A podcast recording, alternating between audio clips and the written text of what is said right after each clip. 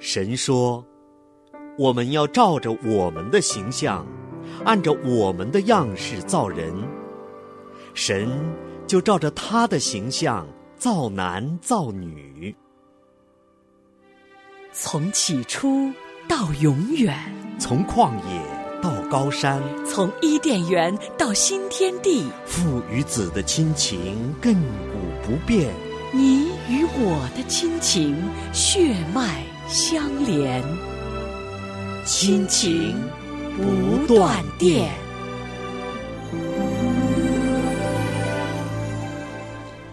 亲情的家人们好，这里是亲情不断电。大家好，我是新月。大家好，我是小芳。嗯，欢迎您今天跟小芳、跟新月一起又来到我们的创世纪的亲情。是的，嗯在上一期的节目里边，我们真的是跟大家回顾了神起初创造这世界，创造我们，又为我们设立了一个美好的家园，又为我们设立了婚姻，那一切的美好，然后就因为蛇的引诱，亚当和夏娃开始犯罪，不听神的话，违背了神的旨意，嗯，让罪因着他们进到了人类。是，那我们就看到了哈，因着罪，神和人之间的关系就断裂了，是的，夫与妻之间的关系也断裂了。对的就是说，这个父子亲情、夫妻之间这个家庭的亲情，全部都遭遇了破坏和毁坏哈。是的那上次我跟小芳，我们两个用到了一个比喻啊，嗯就仿佛是一个东非大裂谷就断裂了。是的，嗯，那我们也谈到，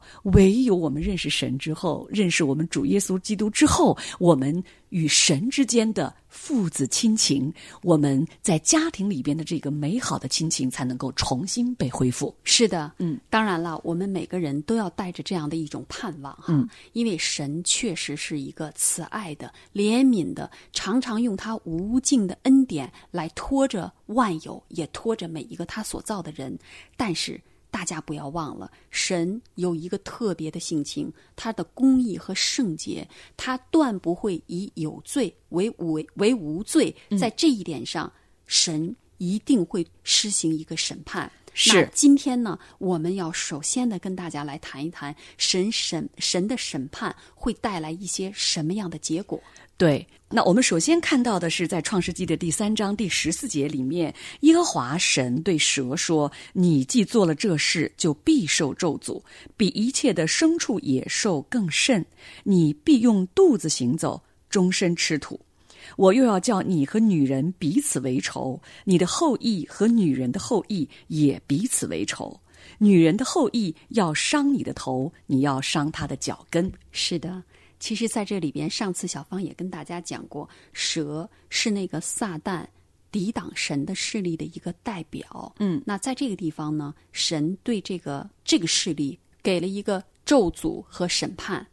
那在十五节当中呢，神又说：“我又要叫你和女人彼此为仇，你的后裔和女人的后裔也彼此为仇。”其实这一句话呢，其实它带出了一个很深的一个预表的含义。嗯，这个预表的含义就是说，这里边已经启示出，将来有一天会有一个以人的身份来到我们当中，要拯救我们的那一位救赎主。这个救赎主呢，他跟这个撒旦的势力是永远为仇的。嗯，而且女人的后裔要伤你的头，你要伤她的脚跟。是的也就是说，上帝为我们预备的这个女人的后裔，也就是预表的救赎我们的主耶稣基督，要胜过撒旦的势力。是的，那接下来在十六节当中呢，神又对女人进行了审判。是的，我必多多加增你怀胎的苦楚，你生产儿女必多受苦楚，你必恋慕你丈夫，你丈夫必管辖你。是的，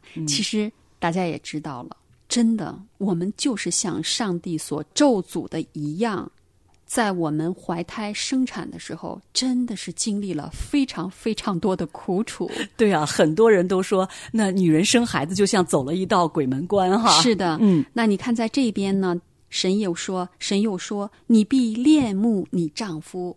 这个里边，在“恋慕”这个词上，我们一方面是有在情感上对我们的丈夫的那种依恋，不愿意跟他分开，总是把我们的情感寄托放在对方的这个人身上。嗯，但这里边还有一层意思更深。他讲到的，女人有一种贴，就是这个最近到女人的生命里边，她有一种就是想去夺取丈夫的这个权柄。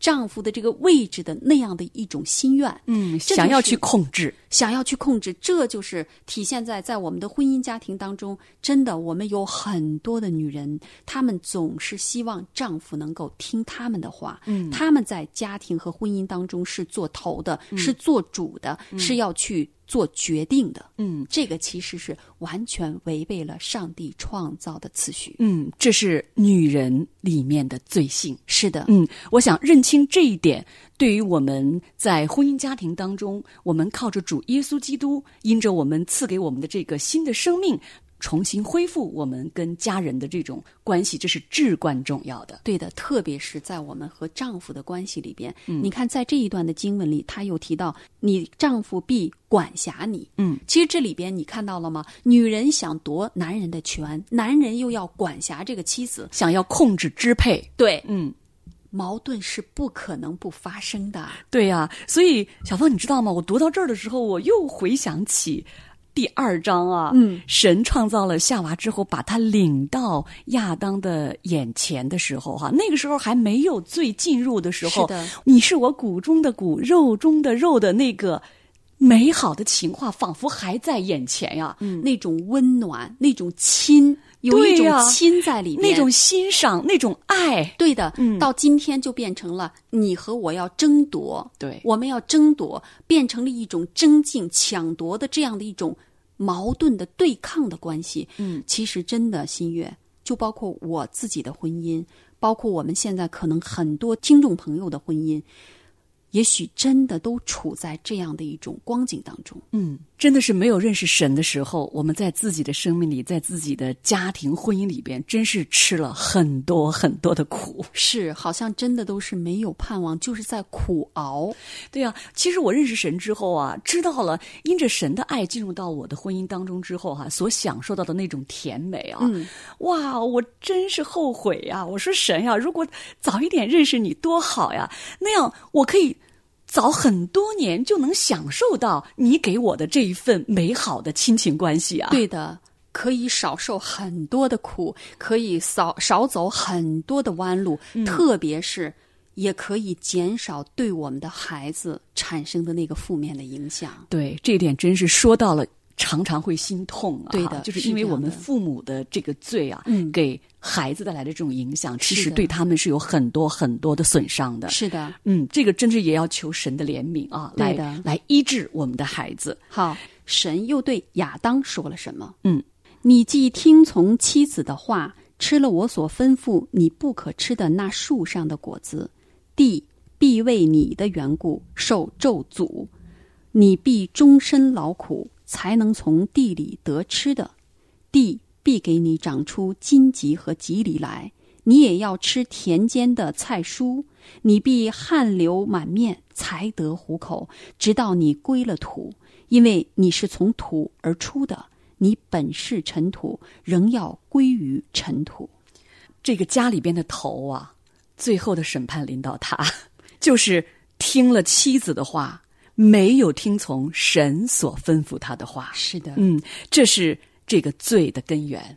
是的，这个对亚当的审判之后呢，圣经这样说：亚当给他妻子起名叫夏娃，因为她是众生之母。耶和华神为亚当和他妻子用皮子做衣服给他们穿，然后呢，就打发他们出了伊甸园，去耕种他所自出之土，把他们赶出去了。是的，嗯，其实真的读这一段啊，心里很忧伤，嗯真的很忧伤。但是你发现了吗？就即便是神因着他公义圣洁的性情，他对这一切参与者都进行了咒诅和审判，嗯，但是神怜悯慈爱的那个属性，从未有离开过他所造的万物，包括我们人。所以在这里边呢，神为着他们罪的缘故，就为亚当和他的妻子用皮子做衣服给他们穿。嗯但在前面我们看到，当神呼喊亚当的时候，他因为自己赤身露体，看到了自己的羞耻，他就用无花果树的叶子来遮挡自己，想要给自己编做一个裙子，想要遮羞。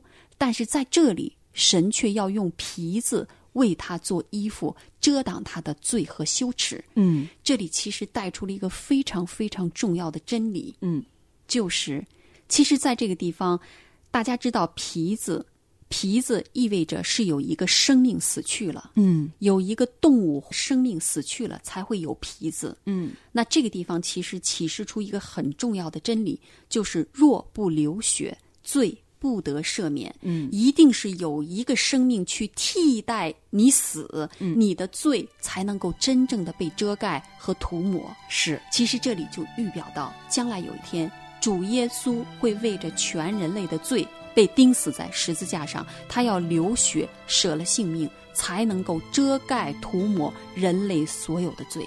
嗯这是上帝在创世纪里边就设定的计划当中的法则。是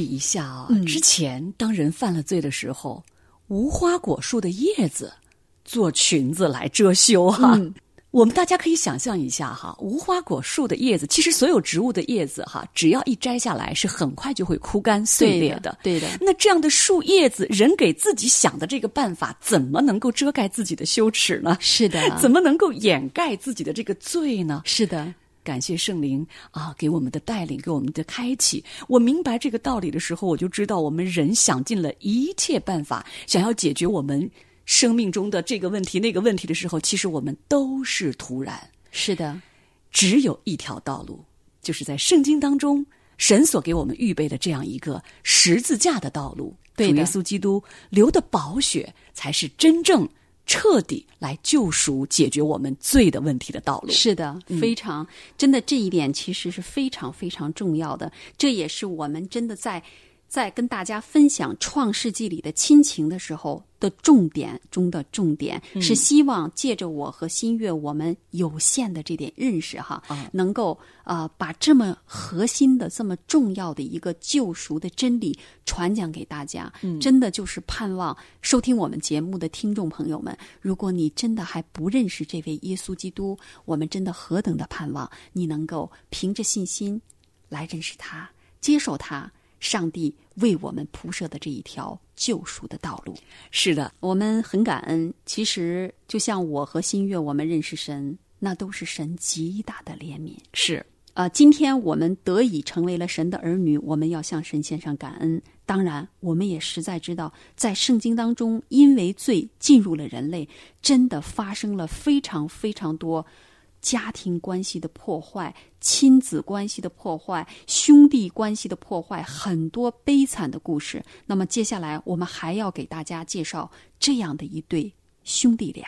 是，这真的是第一个家庭的惨烈的故事哈。是我觉得这个第一个家庭，他们其实是经历了两种彻底不同的生活。对的，一种是一开始在伊甸园里面与神同行的和谐美好的家庭亲情生活，是的，一个是他们犯罪之后被上帝赶出伊甸园之后，开始流离飘荡在伊甸园之外的这样的一个生活。是的，圣经中呢，就在这两章当中做出了记载。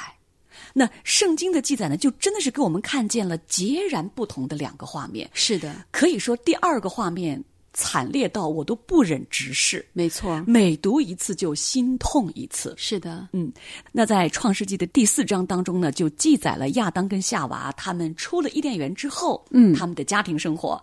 那这夫妻两个人呢，就开始了他们的日子哈。嗯，夏娃就怀孕，生了他们的大儿子叫该隐。嗯那接下来呢，他们又生了该隐的兄弟亚伯，嗯，就是生了两兄弟哈。对的，这俩兄弟呢，弟弟是牧羊的，哥哥该隐是种地的。对的，有一天呢，该隐拿地里的出产为供物献给耶和华，亚伯也就是弟弟，嗯也将他羊群中头生的和羊的脂油献上。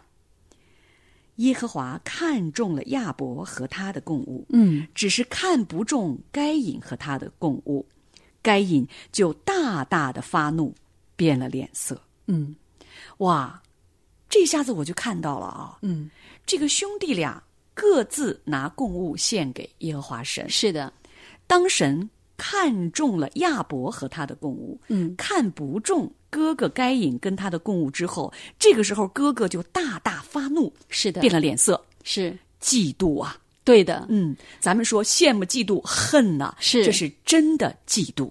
但是你知道啊，新月，因为有很多人曾经提出过，说为什么神就不喜欢该隐的供物呢？嗯，该隐拿地里的出产呀，嗯他就是一个种地的呀，对呀所以他也是拿着自己认为的好的东西给了神。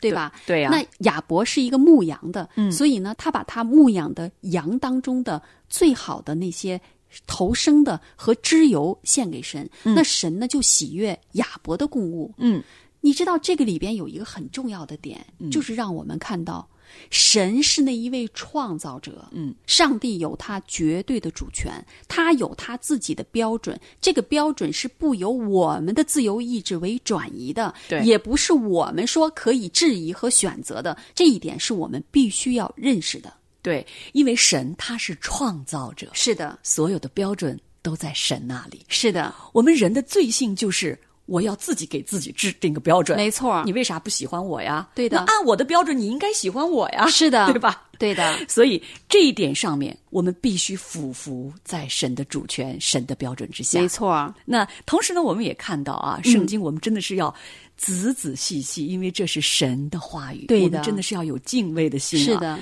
圣经中说，耶和华看中了亚伯和他的供物，是的，只是看不中该隐和他的供物。是的，听众朋友们要注意这个经文当中它的次序，嗯，亚伯在他的供物之前，是的，该隐在他的供物之前，是的，在神眼中先看重的是人的生命究竟是什么样的，，对的，而不是你要用什么样的供物来取悦我。是的，所以这里边带出了一个很重要的点，就是在神的眼中，他永远看到的是你这个人，嗯，你的心向着神是不是对的，嗯，而不是你拿这些东西好像想去讨好神，对。神不要这个，神永远看重的是人和他的关系，对，也就是说，我们人的生命在神眼中合乎他的心意，没错，而不是我们要用我们的外在行为去讨好这一位神。没错，嗯，悲剧就是这样发生的，是的。在这第一个家庭当中。对的。那该隐因着对他弟弟的嫉妒，嗯，也因着他对神的不认识，对的，嗯，他想要用自己的标准来代替神的标准，嗯。就是你为啥不喜欢我呀？是的？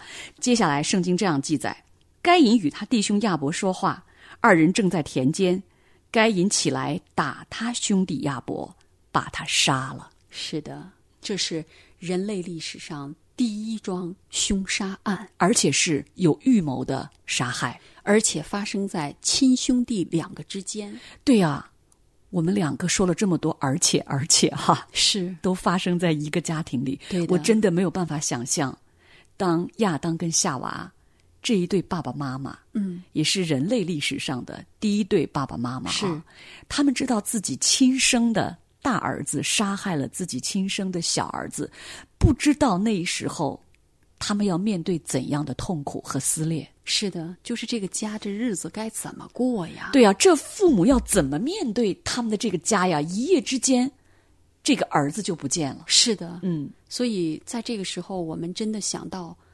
罪因着这个亚当和夏娃进入了这个家庭，就产生了这么可怕的一个后果。嗯，我相信这在亚当和夏娃他们是万万没有想到会有这么严重的一个后果产生。嗯，并且我们从这个里面我们可以看到，罪的咒诅是一代接着一代。是的，嗯其实这里边真的让我们看到，人从罪进的人人里边以后，人的那个罪性里边有很多东西，平时是不一定可以显现出来的。对，当一个环境来临了，就会把我们人性当中非常邪恶的那些东西被激起来，嗯。然后就会产生一个不可，就是没有办法面对的一个惨烈的结果。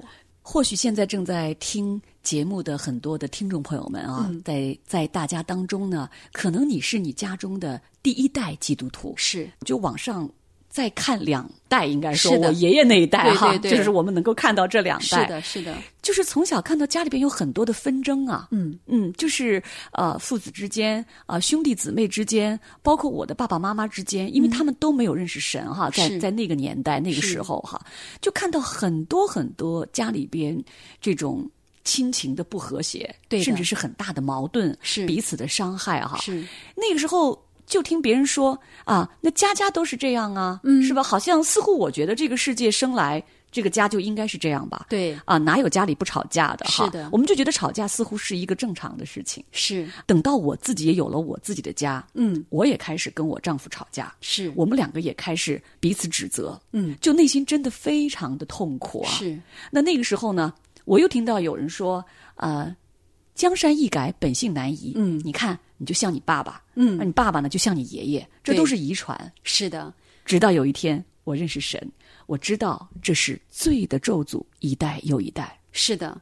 其实真的就像新月讲的，小芳也是一样。嗯，真的，我们可能再往上就能看到两代人了。，对，在我的家庭当中，也依然是父母之间的关系，他们和他们的父母的关系，兄弟姐妹的关系，真的有时有的时候会因为一件非常非常小的事情，可能就是几十年不来往了，有的。就变成了这样的一种割裂和彼此的伤害。嗯那可能直到年老发白，嗯，人内心当中开始唤起了对亲情的渴望，是才会好像凭着自己的血肉之躯，嗯，凭着那一点良知，嗯去来修复。但我们真的知道，当我们认识神之后，这样的一种修复，它仍然不能够解决到像起初神造我们的时候那样的一种关系。是，真的只有就是来到神的面前，是借着耶稣基督他在十字架上的死，嗯。他就败坏了那个掌死权的权势，嗯。他所有的这一切都把这个咒诅完全的砍断，嗯。使我们在基督里边有了一个新造的生命。是，我们只有在这个新造的生命里边，才真正的能够来到这一位圣洁的神面前，和他先把关系修复好，然后因着他对我们的教导、真理的喂养，让我们里边的这个人，这个新造的人长大起来，才能够有能力把神要赐给我们的那个爱给出去。给到我们身边的亲人，这个关系才是真正能够解决我们回到神面前的方法。是。我记得当我刚刚信主的时候哈，我听到一个牧师讲到啊，嗯这个牧师也是曾经在认识神之前啊，嗯啊，别人也说他，因为他经常也发脾气啊，别人就说你看你就像你爸爸哈，嗯那所以你爸爸以前发脾气，所以现在你也发脾气啊，对，我记得这个牧师他说了，呃他打了一个比方啊，他就说。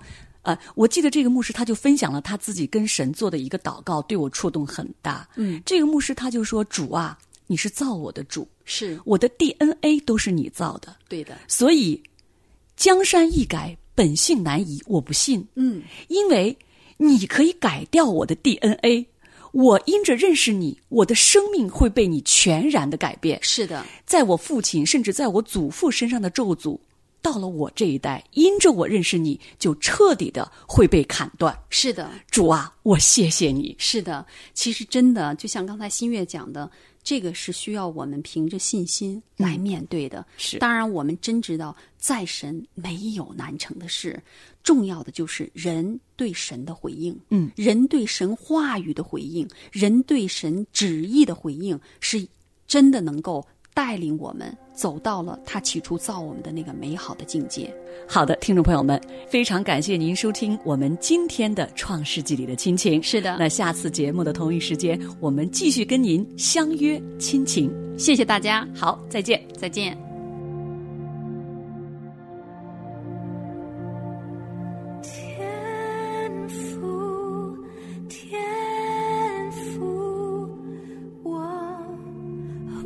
这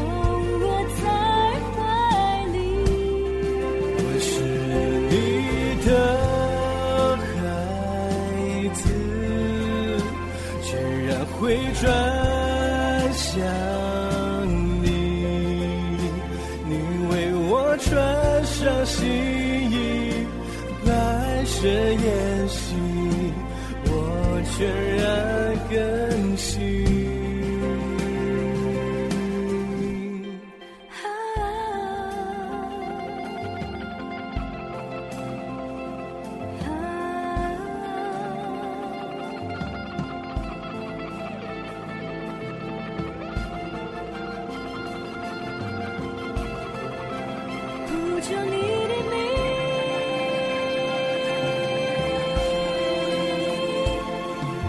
天